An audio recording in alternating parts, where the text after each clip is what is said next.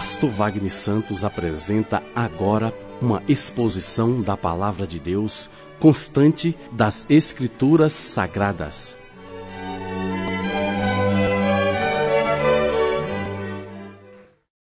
Qualquer igreja que se propor a estudar um livro da Bíblia, como a gente está fazendo aí nas, nas últimas epístolas, como foi a de Tiago, agora a primeira de Pedro, nós vamos nos defrontar com algumas passagens que são muito importantes, né? porque estão na Bíblia, o Espírito Santo colocou. Elas são atuais, mas elas são um pouco espinhosas. E se a gente se propõe a estudar o livro, a gente tem que passar por essas passagens e pedir sempre que o Espírito Santo nos traga a revelação para que a gente possa sempre ser fiel à palavra de Deus. Independente de nós estamos inseridos num contexto de um mundo que está contra a palavra, e a palavra de hoje, nós estamos seguindo a Epístola de Pedro, ela tem muito a ver com isso, com os momentos atuais que nós estamos vivendo. Então eu queria convidar os irmãos para abrirem 1 de Pedro, capítulo 2, verso 13. Nós começamos essa sessão que chama-se Os Deveres Sociais dos Cristãos nós falamos sobre o viver com integridade na última vez. Então, hoje nós vamos dar continuidade dentro desse contexto que o apóstolo Pedro está trazendo dos deveres sociais do cristão. Então, o título da mensagem é Deveres do Cristão. Quem é cristão? Amém. Então, é para gente. Amém? Deveres do cristão a partir do verso 13. Então, 1 de Pedro 2, verso 13. Por causa do Senhor, quer dizer, está falando do Senhor Jesus, sujeitem-se a toda a autoridade constituída entre os homens, seja o rei como autoridade suprema, seja os governantes como por ele enviados para punir os que praticam o mal e honrar os que praticam o bem. Pois é da vontade de Deus que, praticando o bem, vocês silenciem a ignorância dos insensatos.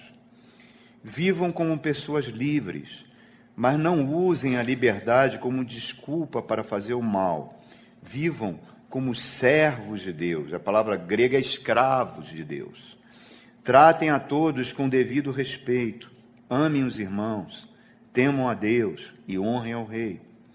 Escravos, sujeitem-se aos seus senhores com todo respeito não apenas aos bons e amáveis, mas também aos maus. Porque é louvável que, por motivo de sua consciência para com Deus, que alguém suporte aflições sofrendo injustamente. Pois, que vantagem há em suportar açoites recebidos por terem cometido mal? Mas, se vocês suportam sofrimento por terem feito bem, isso é louvável diante de Deus. Amém? É uma passagem complexa e atual. Vamos pedir a unção do Espírito Santo, irmãos, por favor. Espírito Santo de Deus, eu peço a tua presença. Senhor, que eu não seja um obstáculo, Pai, a tua mensagem vinda do teu trono, que é para ensinar a nossa igreja. O teu objetivo, Senhor, é fazer que Jesus Cristo viva cada vez mais em nós e que nós sejamos cada vez mais parecidos com Cristo que essa palavra, Senhor, contribua para isso. Que eu não seja um empecilho à ministração do Teu Espírito nessa manhã. Em nome de Jesus. Amém. Eu gostaria de falar sobre uma passagem que está em Efésios capítulo 2, um texto belíssimo, um texto que, que foi a, um dos das colunas da reforma protestante, que diz que pela graça sois salvos, e isso não vem de vós, é dom de Deus, para que ninguém se glorie, antes, gerados em Cristo Jesus, para fazer as boas obras que o Senhor, antes da fundação do mundo, quer dizer, pré-ordenou para que andássemos nela. Primeiro, ele diz que pela graça nós somos salvos. A graça não é uma pessoa. A graça não é a quarta pessoa da Trindade. A graça é uma disposição de Deus a nosso favor. Então nós fomos salvos por Deus, por intermédio de Jesus Cristo. Para quê? Para que, que você foi salvo, irmãos? Efésios diz, está dizendo, para que a gente faça as boas obras que Deus predeterminou para que andássemos nela. Que boas obras são essas? Que boas obras são essas? Quais foram as primeiras palavras que Jesus falou quando começou seu ministério? O reino de Deus chegou, arrependei-vos e crede no Evangelho. Então, reparem, o que é o reino de Deus? A Bíblia diz que o reino de Deus é a justiça e alegria no Espírito Santo. Justiça, o que, que é justiça de Deus? Estou pegando essas definições porque às vezes a gente se esquece delas. Justiça de Deus é o melhor de Deus para cada ser humano, independente da sua cor de pele, independente da, da sua posição social. Em suma, é o melhor de Deus para cada ser humano. Isso chama-se justiça de Deus. E o que, que são as boas obras? É Deus quer que agora eu e você sejamos instrumentos da justiça de Deus. Que nós sejamos usados para que o melhor de Deus possa ser alcançado por qual, a qualquer ser humano. O que, que é a palavra salvação? Salvação.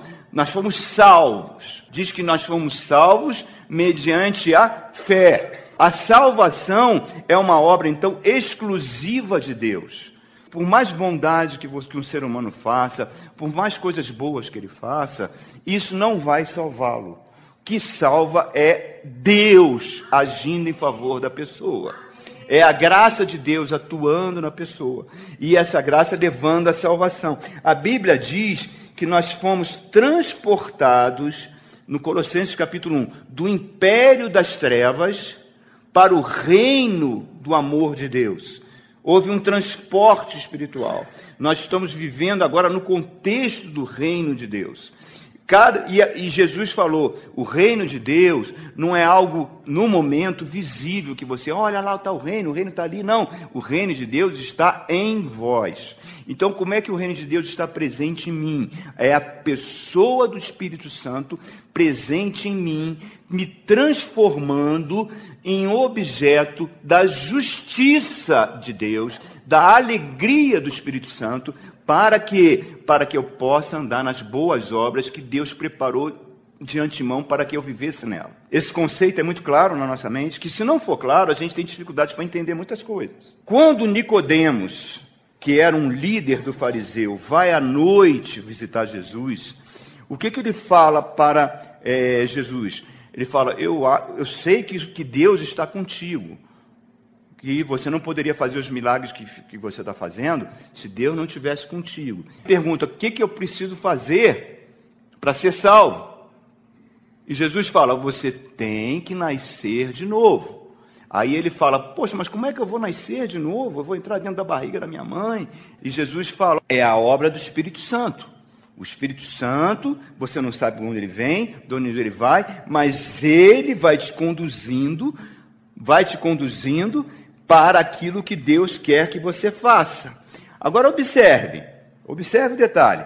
Quando ele está falando isso, né, que Jesus está dizendo, ele chega e fala, assim como Moisés no deserto levantou aquela haste com uma serpente e as pessoas olhavam para a serpente e eram salvas da morte, assim também será comigo, Jesus falando serei levantado da terra, a cruz não é um ato de levantar da terra, serei levantado da terra e atrairei a todos a mim mesmo. Por que, que Jesus teve que morrer? Por que, que Jesus teve que sair da sua glória, se esvaziar e vir para uma cruz? Para nos salvar. E por que, que ele teve que nos salvar?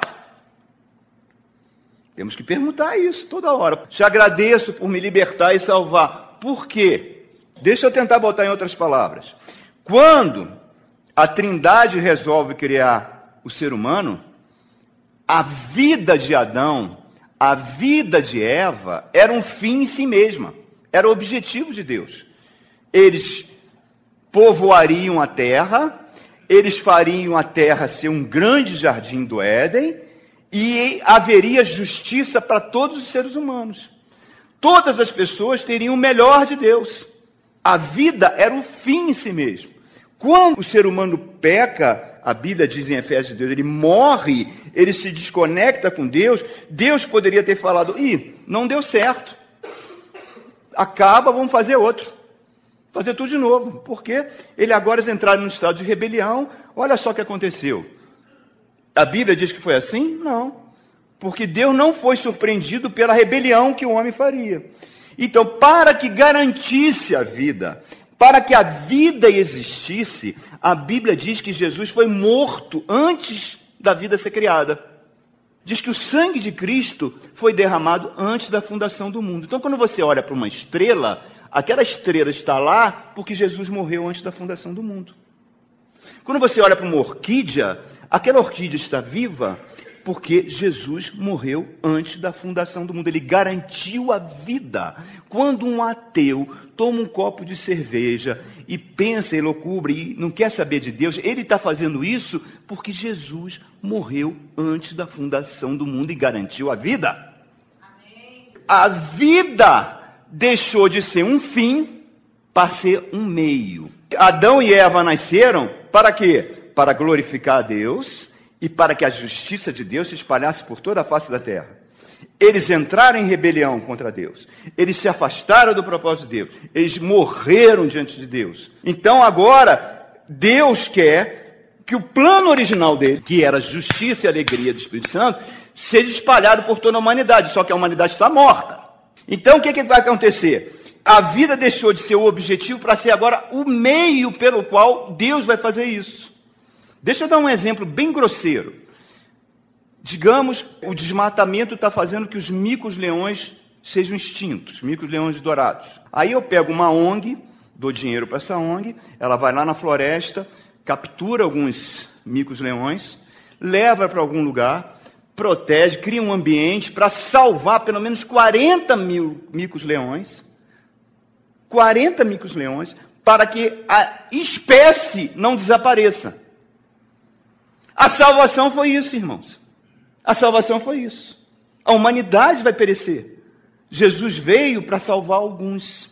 Quem são essas pessoas que são salvas por Jesus?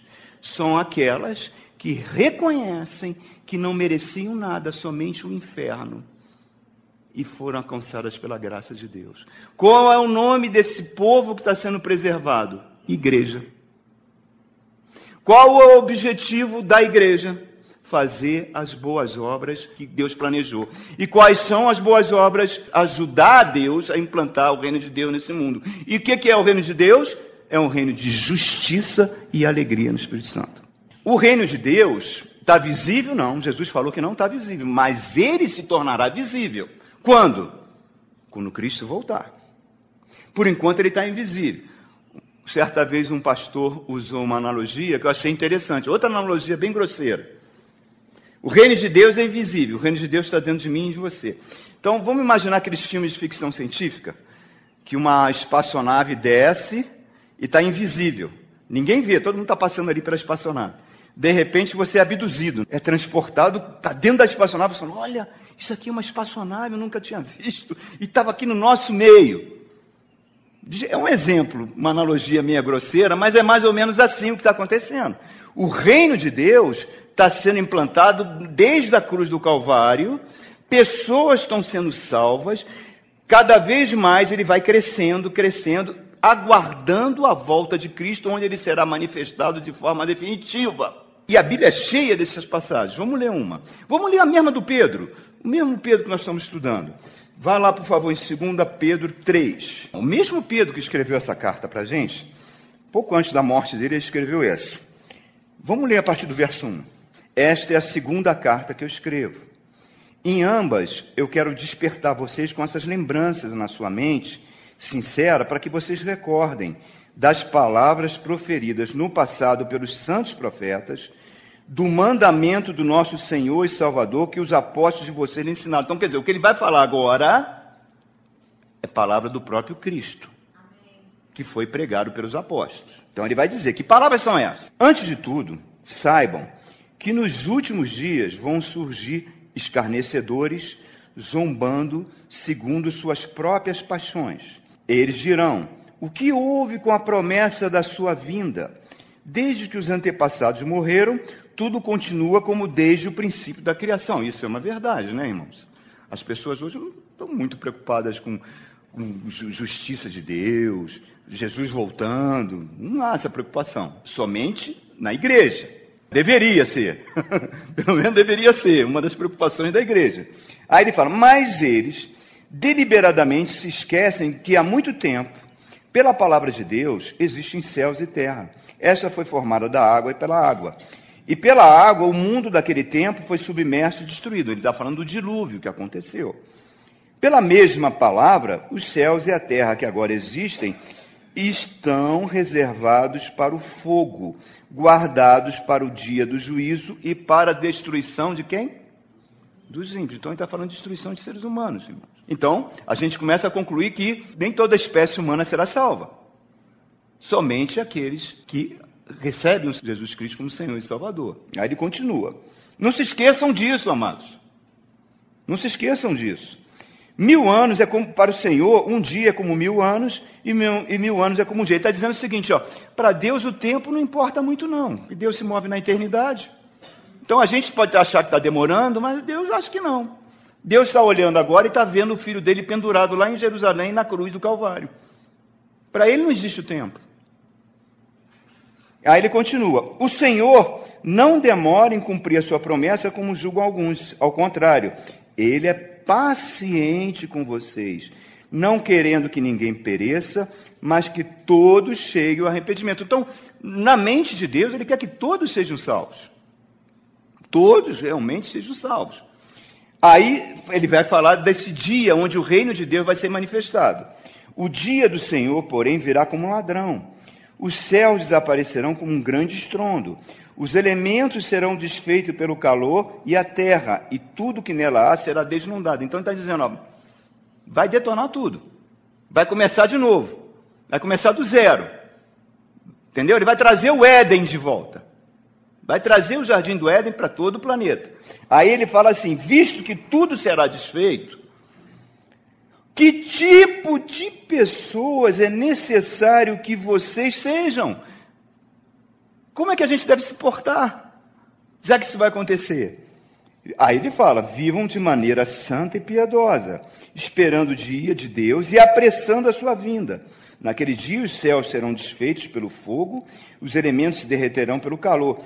Todavia, de acordo com a sua promessa, nós estamos esperando novos céus e nova terra onde habita a onde habita a e o que é a justiça é o melhor de Deus para todos.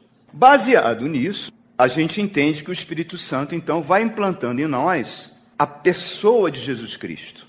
Nós estamos sendo transformados, só que muitas vezes nós mesmos pela nossa natureza humana, a gente impede muitas vezes que essa obra do Espírito Santo flua legal. Por quê? Porque nós somos pessoas egoístas, nós somos pessoas que muitas vezes nós temos muita malícia, nós somos pessoas que nutrimos sentimento de inveja, nós somos pessoas que, infelizmente, têm muito ódio latente dentro da gente, que às vezes está só esperando uma oportunidade para se manifestar.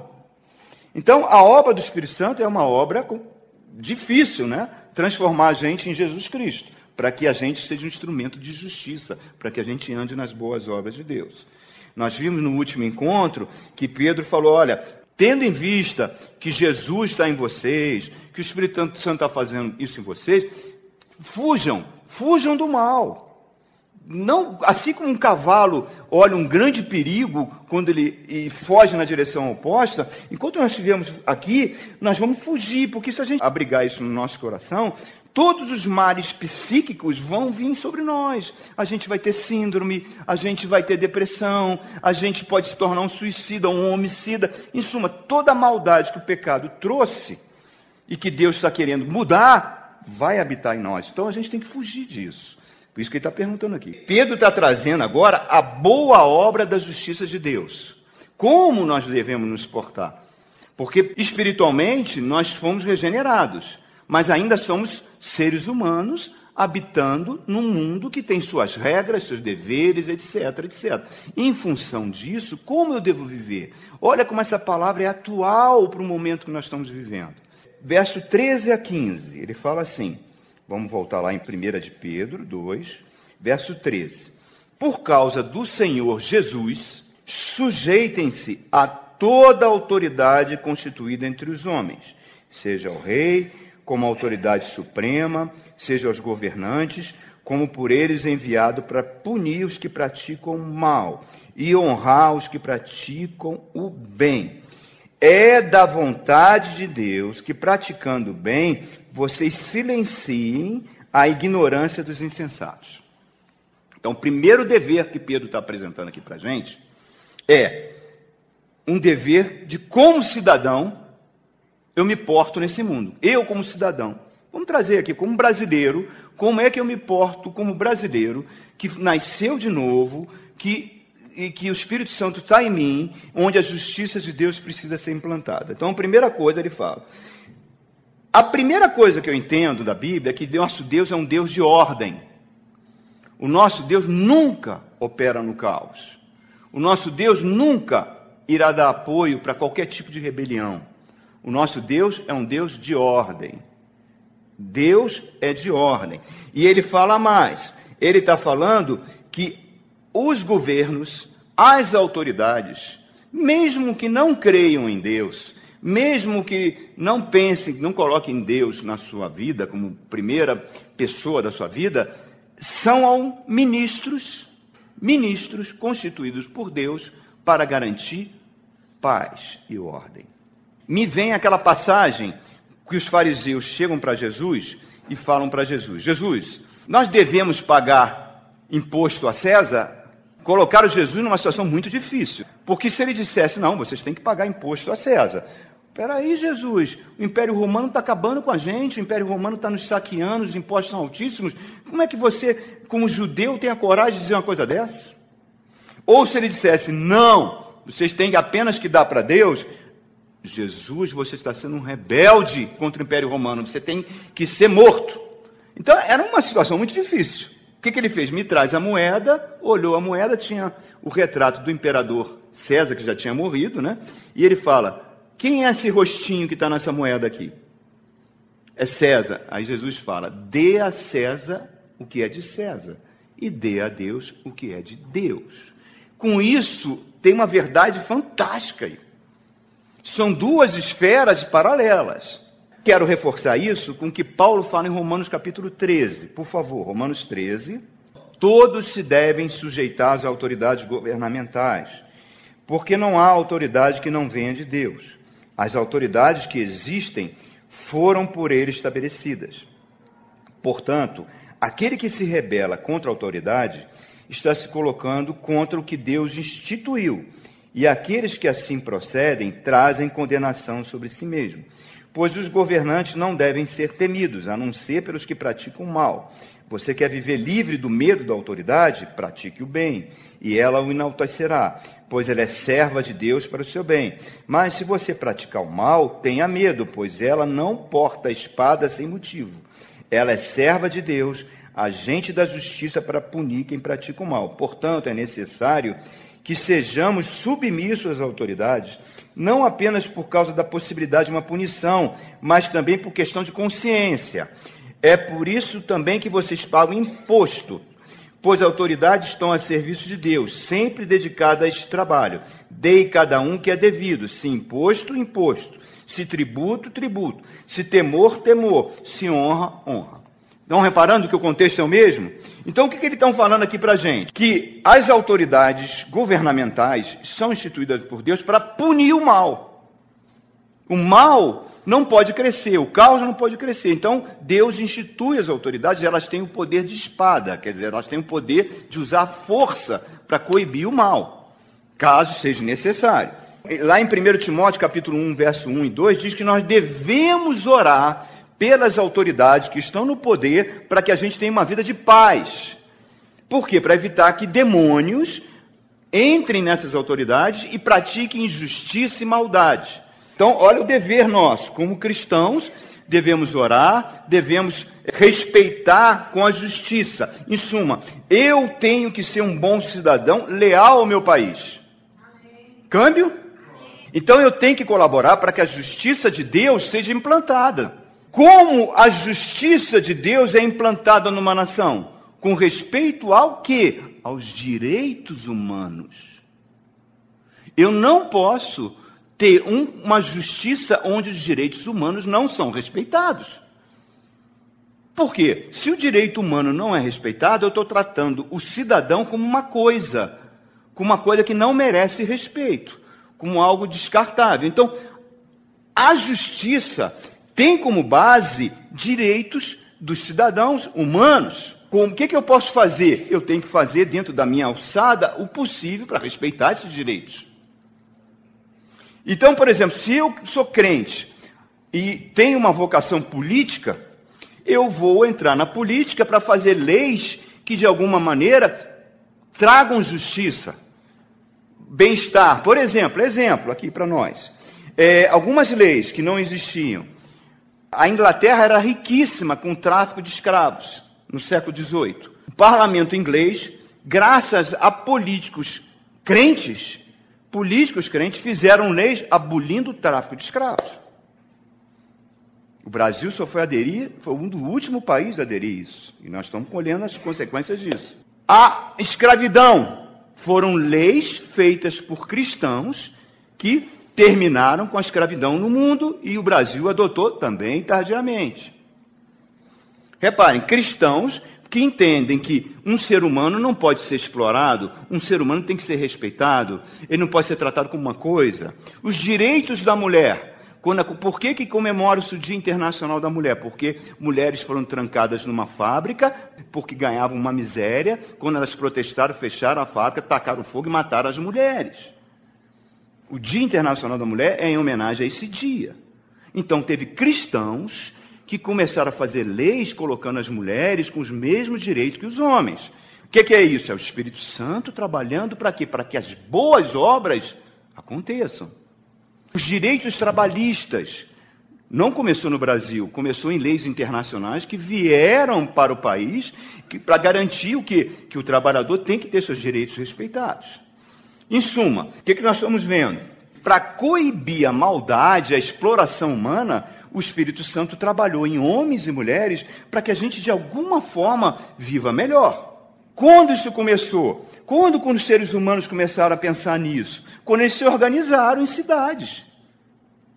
Quando eles se organizaram em cidades, eles viram o seguinte: olha, nós podemos ser atacados pelos inimigos, eles podem vir aqui saquear nossas colheitas, raptar nossas mulheres, nossos filhos, então a gente precisa se proteger. Aí surgiu a noção de Estado. Estado, o que é o Estado? Aí surgiu o contrato social do Estado. O Estado é uma entidade que as pessoas se reúnem, sustentam essa cidade chamada Estado, e o Estado protege essas pessoas. Contra quê? Contra guerras, contra problemas na saúde, na educação. E como é que esse Estado sobrevive? Com os impostos. Não é isso que ele está falando? Pague os impostos para que, para que o Estado tenha condição de se manter. Então, um cristão nunca pode ser uma pessoa que só nega impostos, porque ele está em desobediência a Deus. Até uma nota fiscal que você exige de um estabelecimento é um gesto de obediência a Deus. Por quê? Porque se você não pede a nota fiscal, há uma sonegação ali. E se tiver sonegação, o Estado não tem como cumprir as suas obrigações. Tempo, ao longo do tempo, o que, é que nós temos visto? É, Para evitar que Estados tiranos fizessem maldade com seus, e que nem existe na Coreia do Norte, onde as pessoas são mortas, são colocadas em campos de concentração, como existia na Rússia comunista, onde muita gente era morta porque tinha uma fé, ao longo do tempo foi se criando o sentimento de democracia. Os humanos e os governantes são eleitos para quê? Para garantir que aquele povo é, viva bem dentro das leis, dentro das regras e que todo mundo respeitando um direito do outro de existir.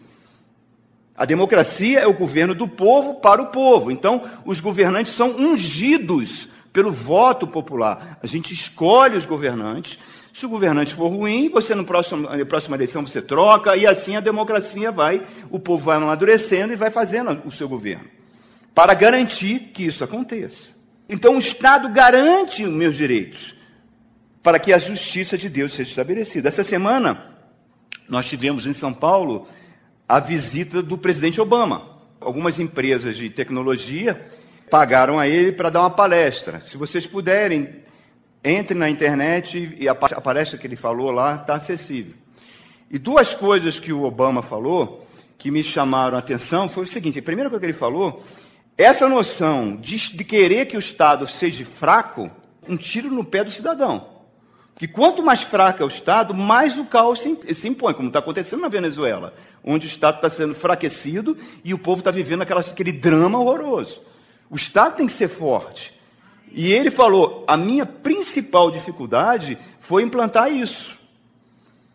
Tanto é que ele quis botar aquele plano de saúde que abrangesse os pobres, o Obama quer. E a primeira coisa que o, o atual presidente americano foi, foi abolir com isso. E ele falou: e o que eu mais lutei foi para que a, o armamento, as indústrias de armamentos fossem fechadas, para que o cidadão não tivesse acesso a armas.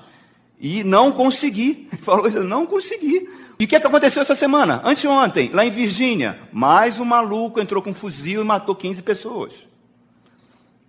Então, o Estado, ele tem que garantir a minha segurança, ele tem que garantir meu bem-estar, e eu, como cidadão, tenho que proteger o Estado. Agora, o Estado tem que respeitar a minha individualidade. O Estado é laico. Então, se eu sou budista, candomblé, é, sou de qualquer religião, o Estado tem que garantir que eu exerça a minha religião.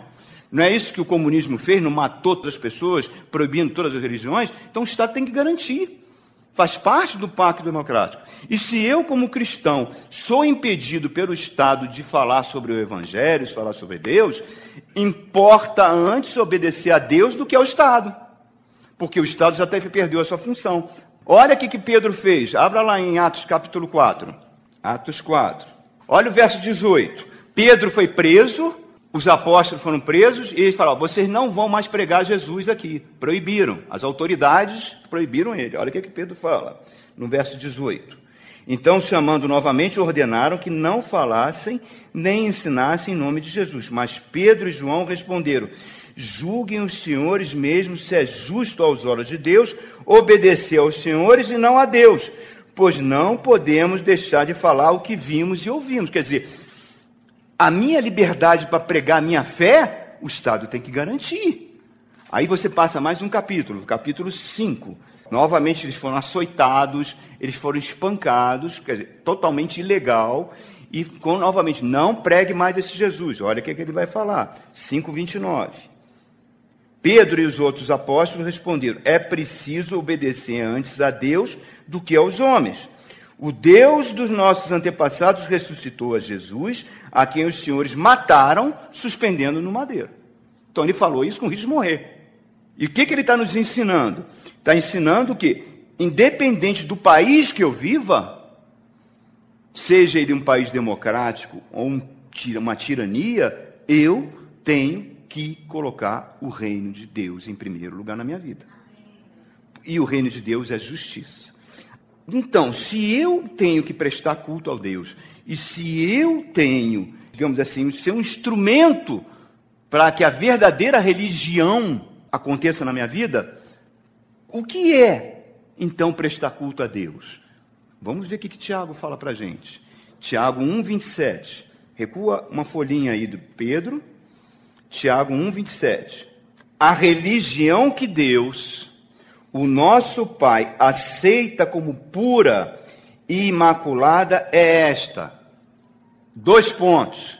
Então, o que Deus aceita você, o que, que Deus quer, o culto que Deus quer que você preste é cuidar dos órfãos e das viúvas em suas dificuldades e não se deixar corromper por esse mundo. Por que ele botou viúvas e órfãos? Porque naquela época não tinha previdência social, irmão. Se uma mulher ficasse viúva, ela morria de fome. Se alguém perdesse seus pais, as crianças ficavam completamente desamparadas. Por quê? Porque o Estado não cuidava dessas pessoas. não tinha mecanismo para cuidar dessas pessoas. E por não ter mecanismo para cuidar dessas pessoas, essas pessoas ficavam ao léu, à míngua, na miséria absoluta. Aí ele fala: Deus quer que você, como igreja, que você que tem o Espírito Santo, se preocupe com essas pessoas e cuide dessas pessoas. Quem são as viúvas e os órfãos de hoje? São todas as minorias que você imaginar que, tão, que não tem ninguém que cuide delas. Você pode imaginar os índios, você pode imaginar é, crianças pobres que estão pedindo esmola no sinal, você pode imaginar famílias que estão sendo destruídas pela miséria, pela pobreza. Em suma, não falta gente para a gente cuidar. E isso é o verdadeiro culto a Deus. Quando, na década de 50, os negros eram impedidos de entrar em ônibus que os brancos entravam, os negros eram obrigados a sentar lá atrás. Os negros não podiam frequentar hotéis que os brancos frequentavam. Os negros eram espancados por qualquer não poderiam frequentar as escolas dos brancos. Até que uma moça da igreja, uma mulher da igreja, foi espancada porque ela se recusou a sentar lá atrás no ônibus. Ela falou: "Eu sou ser humano, eu tenho dignidade e eu não vou sentar lá atrás". Ela foi espancada. Selma era o nome dela. Quando isso chegou aos ouvidos do pastor da igreja, que chamava-se Luther King, o que, que ele foi? Foi para a rua, foi reclamar contra essa injustiça, porque isso não fazia parte. Uma nação que se dizia cristã não podia tratar os seres humanos dessa forma. Tinha que tratar com justiça. E ele conseguiu mobilizar os negros e foi morto, foi morto defendendo essa causa. Se não fosse Luther King, você não teria Obama. Se você for na África do Sul, está lá Mandela, ficou 20 anos preso. Por quê? Por causa que um regime cristão oprimia os negros. O bispo Desmond Tutu, um bispo anglicano, quantas vezes foi perseguido, quantas vezes foi torturado, por quê? Porque ele defendia os negros. Aqui no Brasil, durante o regime militar, houve facções da Igreja Católica que se envolveram com a luta armada completamente errado. Mas haviam bispos, e dois eu posso citar para você, o bispo de São Paulo, Evaristo Reis, e o de Olinda, Helder Câmara, que arriscaram a sua vida protegendo famílias que tinham sido torturadas. Aí chamaram o Helder Câmara de comunista. Ele falou: comunista? Não, eu estou cumprindo a parábola do bom samaritano comunismo mata as pessoas. O comunismo proíbe as pessoas de exercerem a religião. Eu não, eu sou cristão. E, eu, quando, e o que, que o bom samaritano viu? O bom samaritano, quando viu aquele cara cheio de sangue no chão, ele não olhou, ah, é negro, é branco, é gay, é macumbeiro. Não, é um ser humano que eu tenho que prestar culto cuidando dele. Não foi isso que Jesus falou? Vão e façam o mesmo. Então reparem, irmãos, as boas obras, é, não importa que uma pessoa tenha sua ideologia, sua preferência sexual, sua religião. O que, que Jesus falou para a gente fazer? Vá por todo mundo, fazei discípulos e expulsai demônios. A gente está fazendo o contrário. A gente não expulsa os demônios e expulsa os seres humanos que pensam diferente de nós, irmãos. Isso não é boa obra de justiça. Jesus falou: Nós somos o sal da terra, nós somos a luz do mundo. Então, a igreja tem esse grupo de pessoas que foram chamadas por Deus, tem que andar nas boas obras de Cristo. Então, é a primeira coisa que Pedro está falando aqui: sermos cidadão do reino. Segunda coisa que Pedro está falando, olha o verso 16: Meus amados irmãos, não se deixem. Ih, perdão, estou lendo Tiago. Vivam como pessoas livres mas não usem a liberdade como desculpa para fazer o mal. Vivam como servos de Deus. Olha só que coisa fantástica. Uma das doutrinas cristãs mais mal compreendidas e que tem trazido tanto sofrimento na igreja é a doutrina que eu sou livre. Jesus me libertou. Somos livres. Mal começou a igreja, mal começou a igreja, iníciozinho da igreja, os apóstolos, é, principalmente o apóstolo Paulo, na terra dos Gálatas, quando ele chega na terra dos Gálatas, ele foi lá, fundou as igrejas, preparou, apanhou, levou bastonada, levou pedrada, conseguiu manter as igrejas, está lá, a igreja de Cônio, a igreja de Antioquia da Pisídia, a igreja, a igreja de Derbe. Quando ele volta, dois anos depois, ele vê a igreja mergulhada num legalismo. Não, esse Paulo aí, essa liberdade que Paulo está falando, é licença para pecar. Vocês têm que obedecer aos ritos da lei de Moisés. Ele fala: Ô Gálatas malucos, quem enfeitiçou você? Que evangelho é esse que vocês estão aprendendo? Livres para Cristo, não se submeta a julgo de ninguém. E aí toda a epístola dos Gálatas, ele vai falando isso, a liberdade cristã. Infelizmente, irmãos, a gente até hoje no Brasil, até nas capitais brasileiras, tem igrejas que proíbem os membros de irem à praia, proíbem membros de ir a cinema, proíbem membros de ver televisão. Essa semana eu conversei com um bispo da Nova Vida, o bispo Antônio, aqui em Brasília, a gente riu muito, ele contou uma história. Ele falou: Eu saí dessa igreja que eu estava, que eu era diácono, no dia que tinha uma moça linda que cantava no louvor. Linda, moça bonita, cantava, tinha uma voz linda. Aí um dia ela, toquezinho aqui no cabelo, cortou um pouquinho, o pastor expulsou ela da igreja. E ela saiu dali direto para um prostíbulo. Ele falou: Isso, Jesus não está aqui.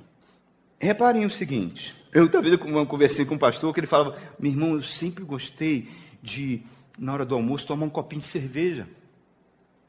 Então tinha uma irmã da igreja, e quando ela me via no shopping, eu botava a garrafa de cerveja debaixo da mesa para ela não ver, porque ela ia acabar comigo. A gente tem que perguntar sempre o que, que Jesus faria? Jesus expulsaria essa moça da igreja? O, Jesus tomava vinho, botaria o copo de vinho dele debaixo da mesa? Não, irmãos. O que, que Jesus faria se a gente receber pessoas que sejam é, totalmente num padrão diferente daquilo que a gente espera. Lembra aquela história que eu contei da igreja presbiteriana, que a moça chamou as prostitutas que faziam ponto ali para frequentarem a igreja e como elas usavam aquelas roupas curtas, algumas mulheres da igreja pediram para o pastor mandar elas embora. Jesus faria isso, irmão. Então a regra é o que, que Jesus faria? Porque o Espírito Santo está querendo transformar em Jesus. A liberdade cristã é para isso. Agora, qual é o prumo? Qual é o nosso norte? O que, que tem que balizar a nossa conduta? Por favor, Gálatas capítulo 5, Gálatas 5. Gálatas 5, verso 13 e 14. O amor é o prumo, não é? O amor é tudo. Quem ama não adultera, irmãos. Quem ama não, não engana. Quem ama não mata. Quem ama não espanca. Quem ama não rouba. Por quê? Porque Deus é amor. Eu não estou sob um conjunto de regras dizendo que eu não posso fazer isso, eu posso fazer aquilo. Não, mas a minha liberdade cristã, ela não pode invadir a esfera do outro. A minha liberdade cristã, ela é baseada no amor. O amor não se ufana, não se soberbece, não se conduz inconvenientemente, não procura seus próprios interesses, não se exaspera, não se ressente do mal. O amor é a baliza da nossa vida. O amor considera o outro superior a si mesmo. Quando eu considero o irmão superior a mim, não é para ele me pisar, para ele me botar para baixo, para usar a maldade dele. Não, tem um limite aí, irmãos. Eu te amo, mas existe o limite do respeito. Nós temos que nos respeitar, nós temos que cuidar um dos outros. Eu tenho tolerância zero ao pecado, mas eu tenho muita tolerância ao pecador. Eu tenho que receber o pecador, como Jesus fazia, irmãos. Como Jesus fazia. O Espírito Santo sempre vai responder no ato. Por que, que você tem um umbigo? Mostra que a gente veio de outro ser, não é verdade? Mostra que a gente não nasceu do nada. A gente nasceu de algum lugar. O umbigo prova isso. A nossa consciência também. Ela atua de forma independente dentro de nós, mostrando que Deus é que nos criou. E a consciência nossa é o Espírito Santo que governa. Se eu permitir que o pecado, uma vida de pecado, vai calar a voz da consciência. Mas se eu sou cristão, o tempo todo o Espírito Santo está falando comigo. O tempo todo ele está me orientando.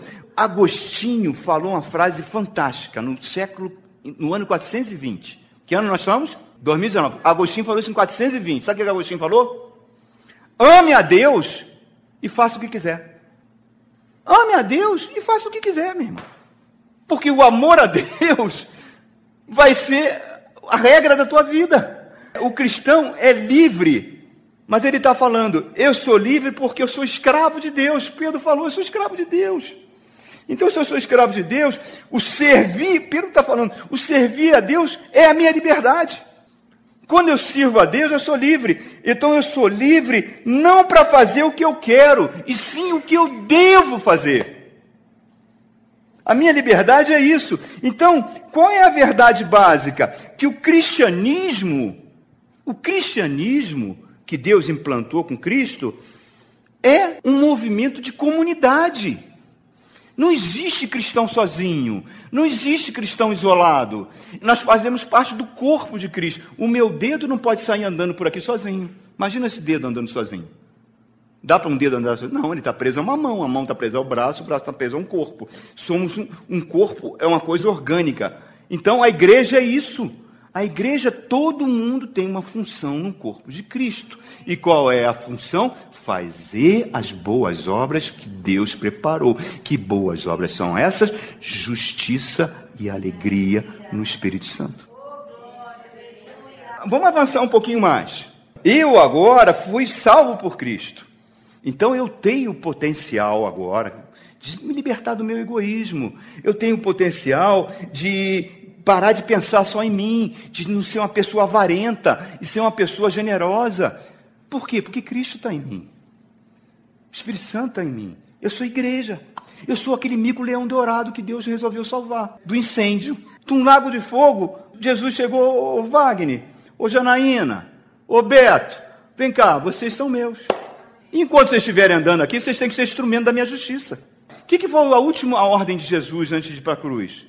Sereis conhecido como meu discípulo se sereis conhecido como meu discípulo se amardes um aos outros como eu vos amei. Lindo, cara.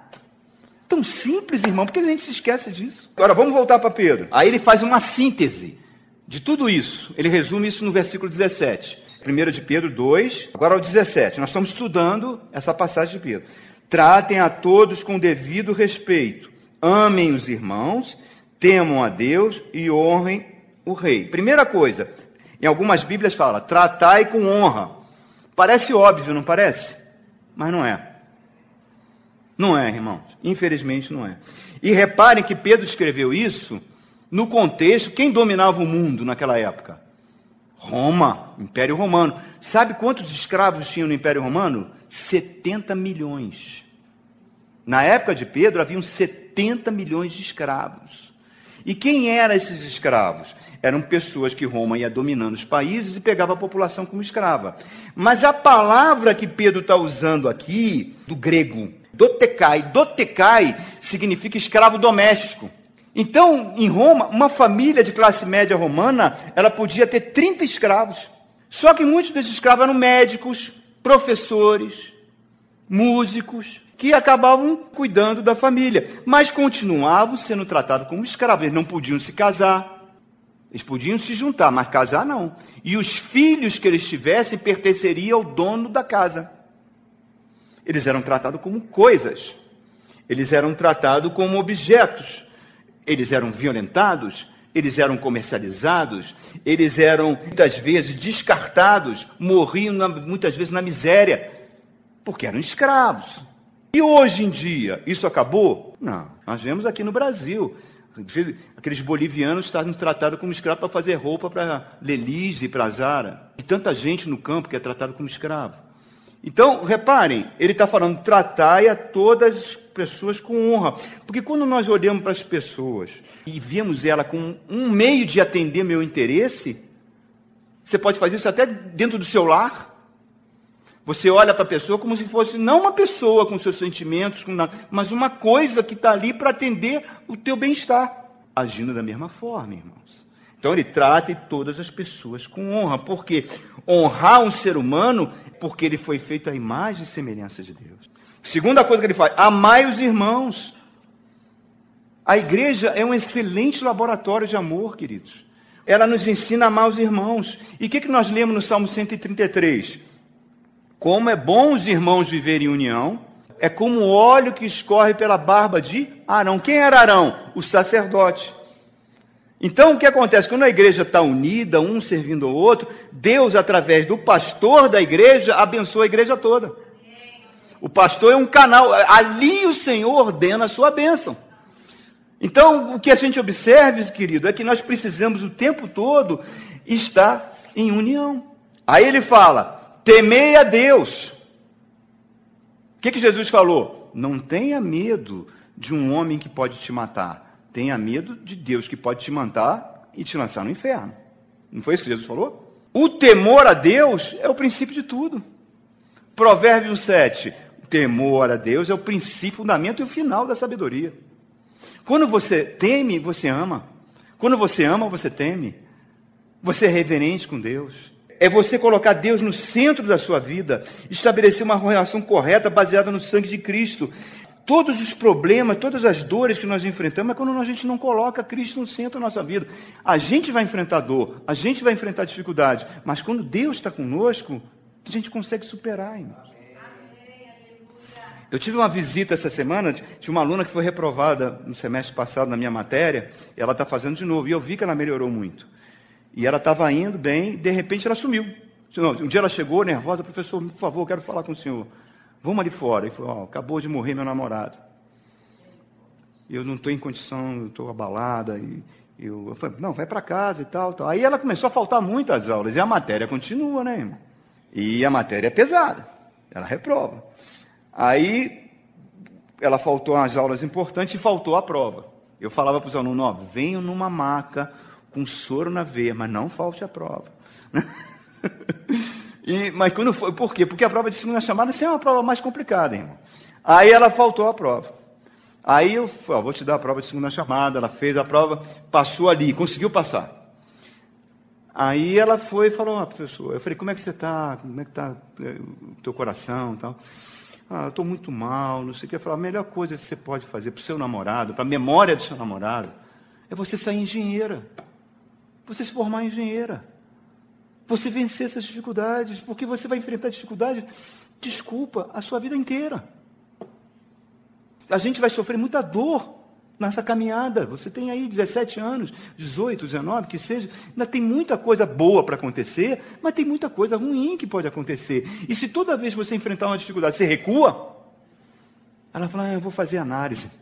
Eu falei, faça a sua análise, mas por pouco tempo. Não permita que você fique dependente disso. E não tome remédio, porque não precisa. Tenta encarar essas coisas como são. Aí ela pegou e falou assim: Ah, o senhor não sabe o que é isso? Ah, eu sei. Eu sei. Eu perdi minha mãe com 15 anos. E eu saía do enterro para fazer provas. E fiquei órfão. Eu sei o que é isso. Doeu muito. Mas eu não seria hoje o que eu sou se eu não tivesse passado por isso. Que é Deus para você? Ah, eu sou católica, vou lá de vez em quando. Eu falei, tudo bem, mãe, você pode ser católica, você pode ser o que for, mas Deus é uma pessoa e quer ter um relacionamento contigo. E se você se relacionar com Ele, você vai ter forças para superar tudo. Porque onde a gente estiver, a gente tem que falar dessas coisas, irmãos. Porque as pessoas precisam. E a outra coisa que ele fala assim: honrai o rei. Quem era o rei na época de Pedro? De manhã é bom que a gente pode falar um pouquinho mais. Honrai ao rei. Quem era o rei na época de Pedro? Nero. Nero. Você vê Pedro mandando a igreja pegar em armas e derrubar Nero? Não. Você não vê isso. Não vê isso. Porque Deus nunca vai dar aval para uma rebelião. Como é que a gente resiste ao tirano? Como é que a gente resiste à tirania? Com amor. Não foi isso que aconteceu na Índia? Em 1948? o Império Britânico oprimia a Índia, o que, que Gandhi fez? A população da Índia era mais de um, quase um bilhão de pessoas. Imagina um bilhão de pessoas pegando em armas. Gandhi mandou fazer isso? Não. Vamos resistir pela não violência. Os, ingleses batiam, batiam, batiam, batiam, batiam neles. Eles ficavam esparramados no chão. E, e o mundo todo filmando aquela violência. Baseado na não violência, o governo britânico perdeu a moral e quando ele perdeu a moral, a Índia se tornou independente. Luther King mandou os negros pegar em armas? Não. Mandela, quando saiu da prisão, 20 anos preso, mandou pessoas, os negros pegarem arma e matarem os brancos. Já, já pensou se ele tivesse mandado? Eles teriam feito. Olha o banho de sangue que teria. Então, como é que a gente resiste ao perverso? A gente resiste ao perverso baseado no quê? aquilo que Jesus falou: não resistai ao perverso. Pedro está falando: se você tiver que sofrer, sofra com seu bom exemplo. O último dever que ele está falando, versos 18 a 20: escravos, sujeitem seus senhores com todo respeito, não apenas aos bons e amáveis, mas também aos maus. Porque é louvável que, por motivo da sua consciência para com Deus, alguém suporte aflições sofrendo justamente. Pois que vantagem há em suportar açoites recebido por terem cometido mal? Mas se você suporta o sofrimento por terem feito bem, isso é louvável diante de Deus. Então, repara, a gente falou aqui como é que era. A escravidão era a base do Império Romano. Né? A palavra grega, nós falamos, né, é oiketai, está aqui, ó, oiketai. Né? Pessoas eram escravas dentro dos lares, não tinham direito a nada, eram tratadas como coisa. A única diferença que havia entre os escravos e os animais de carga os animais domésticos é que os escravos falavam. Aí chega o cristianismo. O cristianismo chega em Roma, chega no Império Romano. E o que, que o cristianismo fala? Todas as pessoas são iguais diante de Deus. Quem era o bispo de Roma na época? Calisto. O que, que ele era? Um escravo? Aonde eles se reuniam? Nas catacumbas romanas, lá no cemitério, escondido. E quem frequentava? Frequentava Perpétua, filha de um cônsul romano. Sentava o escravo com o nobre. Roma diz: isso é rebelião. Tem que ser mortos. Então reparem, o cristianismo foi, ele iguala as pessoas todas aos olhos de Deus. E Pedro está falando vocês estão numa situação horrível, eu sei, e Deus sabe disso. Mas não se rebelem contra os seus senhores. Não se rebelem. Aceitem isso porque não passa desapercebido. José foi escravo e Deus honrou ele. Não peguem armas. Já pensou se aquela igreja pegasse armas? Seriam dizimados, a gente não estaria aqui hoje nós não estaríamos aqui. Eles preferiam ser lançados às feras, morrer, do que fazer algo que a desagradasse, que deixasse Deus e o cristianismo numa situação ruim. Então, irmãos, isso tem que refletir hoje para mim também. Como é que eu trato um trabalhador que trabalha para mim? Com justiça, com bondade. E eu, como trabalhador, em relação ao meu patrão, faça tudo como se estivesse fazendo para o Senhor. Na igreja senta o um empresário e senta um trabalhador. A igreja senta todo mundo porque todo mundo é igual. A igreja são os micos leões dourados que foram salvos, correto? Lá na igreja que eu frequentei no Rio, tinha um, um o diretor, o número dois da GE no Brasil, frequentava a igreja. Era obreiro, varria o chão da igreja, limpava o banheiro. E o pastor chegou para ele e pediu emprego para um músico.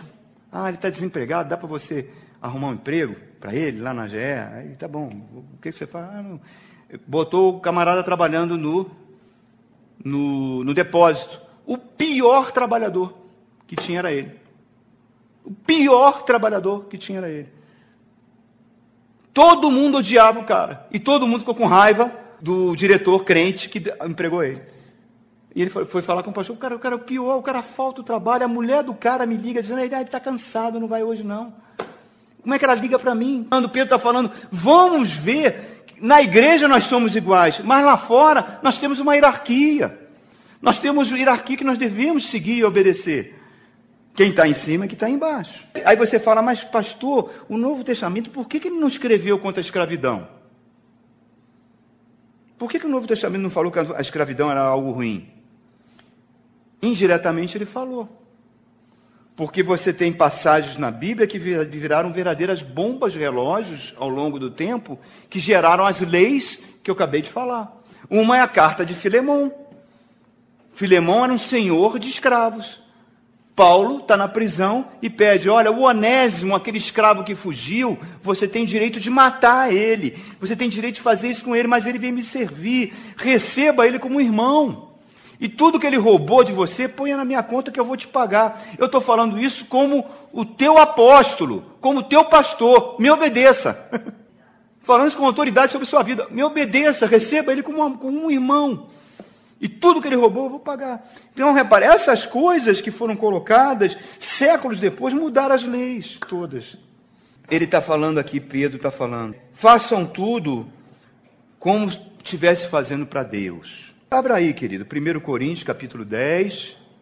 1 Coríntios 10. Leia para mim aí. 1 Coríntios 10, verso 31.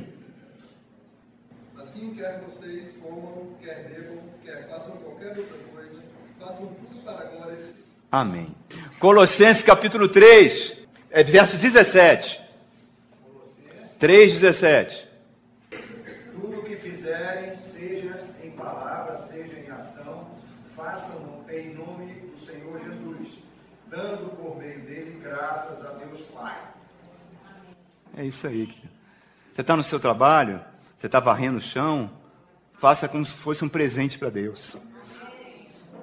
Você está num trabalho burocrático, fazendo uma vez uma tarefa que você não gosta, faça como um presente para Deus. Às vezes a gente faz tanta coisa que a gente não gosta, faça sempre como um presente para Deus, dando graças a Deus Pai. Não existe um sistema de milhagem com Deus. Nós não merecemos nada, mas a fé sem obras é morta. E nós fomos criados, eu e você, eu e você, para andarmos nas boas obras que ele preparou de antemão. Boa obra de quê? De levarmos a justiça do reino de Deus para todos. Deus abençoe você. Amém? Vamos louvar o Senhor, queridos? Deus é bom. Deus é bom. Como é precioso, irmão, estar bem junto